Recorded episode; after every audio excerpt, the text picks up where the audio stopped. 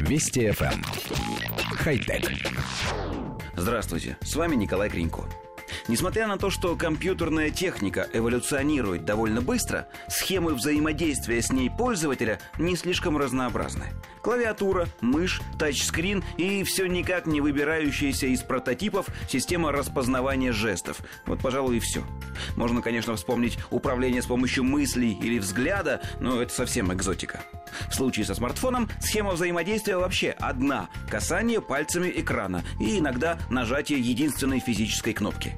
Но не все так плохо. Есть шанс несколько расширить этот набор. На проходящей в Пекине выставке Tech World китайская компания Lenovo привлекла повышенное внимание публики, представив прототип смартфона SmartCast, оснащенного встроенным проектором, который позволяет не только транслировать изображение, но и создавать на различных поверхностях виртуальный сенсорный экран – Проектор с поворотным механизмом размещается в нижней части смартфона. В обычном положении он предназначен для трансляции изображения на вертикальную поверхность.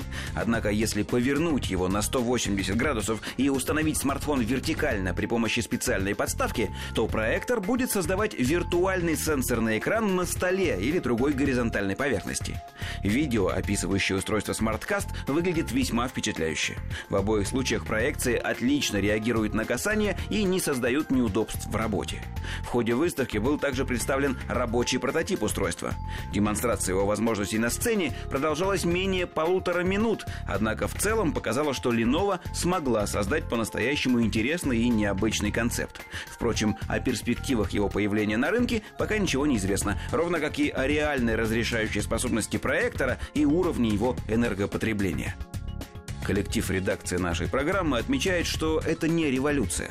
Подобные системы создаются довольно давно. Были и виртуальная клавиатура, и нанопроектор, и проецируемый на любую поверхность тачскрин. Однако эти функции впервые объединили в корпусе смартфона.